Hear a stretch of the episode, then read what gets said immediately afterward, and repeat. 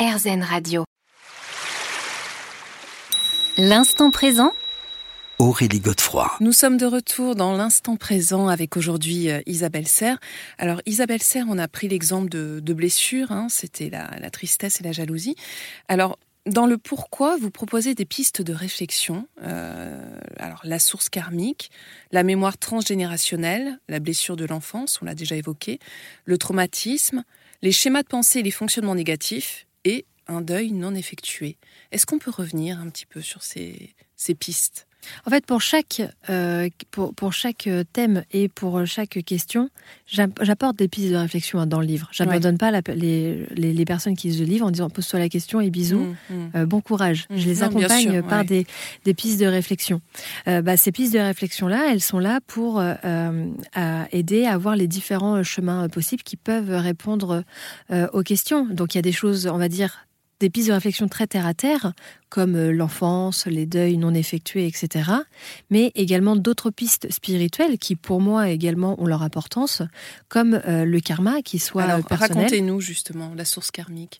Bah, la source karmique, en fait, donc là, on part du principe de la réincarnation, donc il faut être sensible à ce principe-là, euh, et euh, du fait que notre âme peut euh, avoir comme bagage de ses vies antérieures euh, des schémas négatifs, des peurs négatives, et que ça, alors évidemment, en fonction de son libre arbitre, ça peut nous influencer de façon forte, modérée ou euh, très, très très faible, mais que ça existe en fait cette énergie-là. Donc ça c'est le karma personnel, mais on a également le karma transgénérationnel, où là en fait ce sont des mémoires qui nous appartiennent pas euh, directement, mais qui sont issues de notre lignée, c'est-à-dire notre famille. Et donc un karma euh, familial, donc c'est des mémoires positives comme négatives, Oui. Euh, et de nouveau qui peuvent nous influencer, soit de façon forte, modérée ou faible. Mais dans ce cas-là, justement, comment est-ce qu'on peut les détecter? Parce qu'on n'est pas toujours au courant de ce qui s'est passé dans une famille. Bah, C'est pour ça que c'est important de prendre son temps. Ouais. Et euh, surtout euh, également de, de, de prendre conscience de euh, d'où ça vient. Par exemple, je sais pas, vous avez une peur terrible de l'eau. Il a jamais eu d'accident. Vous avez jamais eu d'accident. vous dans l'eau, vous avez jamais, vous êtes jamais noyé, etc. Bah là, il y a, il y a des chances que ce soit soit un karma personnel ou transgénérationnel. Mhm. Et par exemple, vous pouvez apprendre, je sais pas, moi que votre grand-père a failli se noyer. Bon bah. C'est un karma euh, familial. C'est important cette notion d'investigation, je trouve, parce que déjà c'est du temps qu'on prend pour soi. Mm. Et euh, surtout, ce qui est très intéressant, je trouve, dans la vie, c'est de créer du lien. Parce qu'en fait, quand on prend du, cu- du recul, il n'y a rien qui s'oppose. Tout se complète. Mm. Et c'est de créer ces liens-là, en fait. Mm. C'est ce que vous proposez d'ailleurs euh, en évoquant les schémas de pensée, les fonctionnements. Oui. Notamment négatifs. Oui. Euh, voilà. Comment on peut en prendre conscience? Parce que des fois, on est tellement justement euh, dans notre zone de confort, c'est ce que vous dites, qu'on a du mal à identifier tous ces schémas. Bah, on peut être notre propre euh, bourreau et notre propre euh, juge. On peut avoir un juge intérieur très dur. Ça, pour ça, ce qui est intéressant à faire, c'est un exercice qui est vraiment tout simple. C'est prendre l'habitude, le matin ou le soir, d'écrire ses pensées.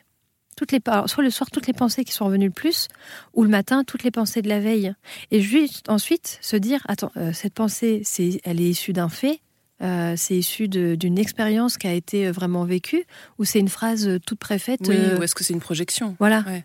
Et, et prendre le temps en fait de, de voir dans, dans les pensées voilà ce qui est construit ou ce qui, ce qui ressort d'un schéma négatif ou d'une croyance limitante. Mhm. Alors, euh, vous propo- proposez d'autres pistes de réflexion justement par rapport à ces émotions négatives concernant la responsabilité. Et là, vous évoquez donc cette zone de confort et la fuite de soi. Est-ce que c'est quelque chose de fréquent, la fuite de soi? Ah, mais tellement, je pense qu'on l'a tous expérimenté dans notre Oui. vie Et des fois de manière inconsciente. de façon. Mais je, je suis persuadée que les personnes qui ont le plus de comportements toxiques sont les personnes les plus blessées et qui fuient le plus leurs blessures. Il y a, on va dire, il n'y a pas pire que quelqu'un qui, euh, euh, quelqu'un qui vraiment fuit très très fort ses blessures profondes aura des schémas relationnels et des comportements envers les autres malsains, voire toxiques. Et il en a très souvent pas conscience. Mm. Alors, comprendre ne veut pas dire minimiser ou excuser. hein. Bien sûr, On peut c'est important de le préciser. Ah, voilà. ouais. On peut, on, on peut comprendre en disant, par contre, ça rentre pas chez moi. Euh, et euh, très souvent, voilà, on va, euh, on, on va se fuir. Et lorsqu'on se, c'est facile. Alors, entre guillemets, c'est facile de se rendre compte qu'on se fuit. C'est toujours la faute de l'extérieur. C'est jamais votre Mm. faute. C'est c'est pas moi, c'est le voisin, c'est le boulanger, c'est la vie. euh, mais c'est, c'est, c'est- lorsque dans tes, dans, dans, dans En fait, tes on se victimise, c'est ça bah, c'est au-delà de se victimiser. c'est- Bah, c'est non, c'est se fuir. Se fuir. C'est vraiment, c'est- c'est pas de ma faute. C'est euh, non, non, bah c'est pas moi. C'est ou si c'est soi, c'est quelque. Oui, mais euh, oui, mais bon, moi j'ai vécu ça, donc euh, hein, Mm. voilà. Il y, a jamais la le, le libre arbitre en fait.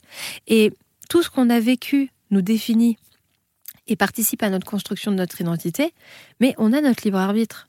C'est-à-dire que euh, on peut avoir vécu des choses terribles. C'est pas pour ça que ça nous excuse d'être terrible avec les autres. Bien sûr. Donc il y a c'est là où la notion de responsabilité aussi apprend son sens. On se retrouve dans quelques minutes.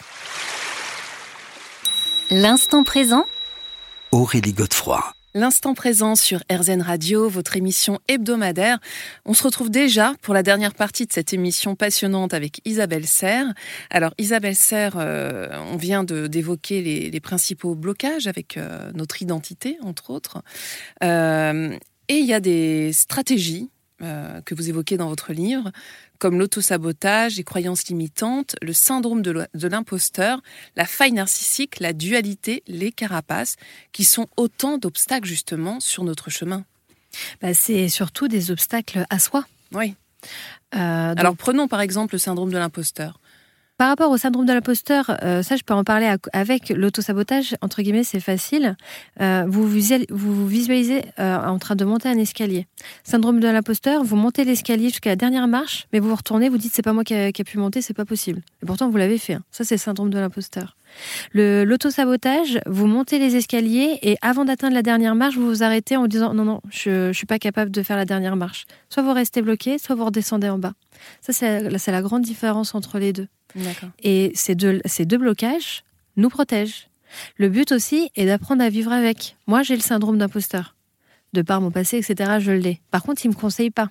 C'est-à-dire que quand j'ai des moments où euh, euh, bah, je me dis, voilà, Isabelle, t'es nulle, tu mérites pas, nanani, nanana, je me dis, oula, est-ce que j'ai bien dormi Euh, Qu'est-ce qui s'est passé etc. Mais je vis avec, c'est mon pote. Et alors qu'est-ce qu'il en est des... Bah, en fait ça rejoint un peu les croyances limitantes, non? Les croyances limitantes, ce sont des pensées euh, qui sont souvent très négatives, qui sont fermées, qui vont euh, complètement euh, ruiner l'estime de nous-mêmes et qui vont nous enfermer dans une zone de confort. C'est des phrases, alors ça- très souvent quand on vous donne un conseil et vous dites oui mais, ça c'est une croyance limitante, hein. C'est compliqué, c'est difficile, c'est impossible. Je suis pas capable. Voilà, c'est toujours des phrases très négatives et qui ferment toute possibilité d'action. Les autres sont nuls, les autres sont décevants. Voilà. Et la faille narcissique du coup? La faille narcissique, c'est euh, une faille de notre ego. Donc l'ego, pour moi, hein, il est très important parce qu'il permet d'équilibrer. Alors vous, comment vous le définissez l'ego d'ailleurs? Parce qu'il y a tellement d'interprétations différentes aujourd'hui. Alors pour moi, l'ego, c'est un peu comme la membrane semi-perméable de nos cellules. C'est-à-dire, en fait, c'est une forme de membrane qu'on a euh, autour de soi et euh, qui permet en fait d'équilibrer ce qu'on donne à- de nous-mêmes à l'extérieur et ce qu'on reçoit. Nous, de l'extérieur. En gros, c'est un peu euh, le videur d'une boîte de nuit, notre Mmh. ego, qui décide. euh, non, mais voilà, qui décide. euh, Bah, toi, tu rentres, toi, tu rentres pas. Et lorsque notre ego il est sous-actif, et bah du coup, on éponge tout l'extérieur. Ça, c'est le cas, par exemple, de la blessure d'abandon. Mhm. Donc, euh, on peut plus poser de limites et on peut plus affirmer nos besoins. Et lorsque, euh, par exemple, l'ego il est imperméable, ça c'est la blessure de rejet. Il y a plus du tout de partage avec l'extérieur. Ah oui. La limite plus d'empathie quoi. Enfin, Bah, plus de- d'empathie, mais surtout on va s'enfermer dans les biais de confirmation. Il y a plus de remise en question, etc. Quoi. Donc l'ego, comme on a dit au début de l'émission, il est très important qu'il soit équilibré. En fait, Mm. tout est dans l'équilibre. Et euh, la faille narcissique, en fait, c'est une grande douleur qu'on ressent très souvent en lien avec les blessures, qui va venir déséquilibrer cet ego. Et parfois, on peut être dans la dualité, c'est-à-dire un jour, il va être complètement perméable, il plus existe- il n'existera plus, et le lendemain, il sera complètement imperméable. Mm. Donc ça, Donc ça, ça, c'est intéressant parce que ça veut dire qu'en fait c'est pas définitif. bah, nos énergies sont en mouvement. Voilà, c'est ça. Tout à fait. Non, non, nos énergies sont en mouvement. Et c'est ça aussi, je trouve, parce que l'être humain est passionnant. En vrai, moi, j'adore regarder les gens, j'adore observer les gens et j'adore écouter leur histoire. Parce qu'on est passionnant. Et on est hyper complexe. Et surtout, on est en mouvement. C'est-à-dire qu'une réaction ne fait pas l'autre. Mm. Un- Un schéma de fonctionnement ne fait pas l'autre. Et, parfois, on, on- et parfois, en fonction de, des endroits où on est, des personnes qu'on côtoie, etc., on va aller activer certaines parties euh, de nous et parfois certains blocages en fait. Mm. Ne nous mettons pas dans des cases, on ne pourra jamais se comprendre. On est tous et toutes très complexes.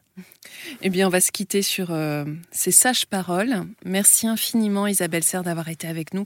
Je rappelle le titre de votre livre, Le pouvoir insoupçonné de tes blessures et de tes blocages. C'est aux éditions Exergue. Alors j'ai cru comprendre qu'il y aurait bientôt un deuxième tome? Un tome 2. Là, celui-ci, c'est sur... Euh, les blocages avec soi-même. Le tome 2 sera le blocage avec les, blocages avec les autres. Et on l'attend pour quand du coup? Pour le printemps. Ah, vivement. Et on se retrouve quant à nous la semaine prochaine à la même heure, bien sûr sur RZN. Je vous rappelle que vous pourrez réécouter cette émission sur rzn.fr. Je vous souhaite une très belle et douce soirée.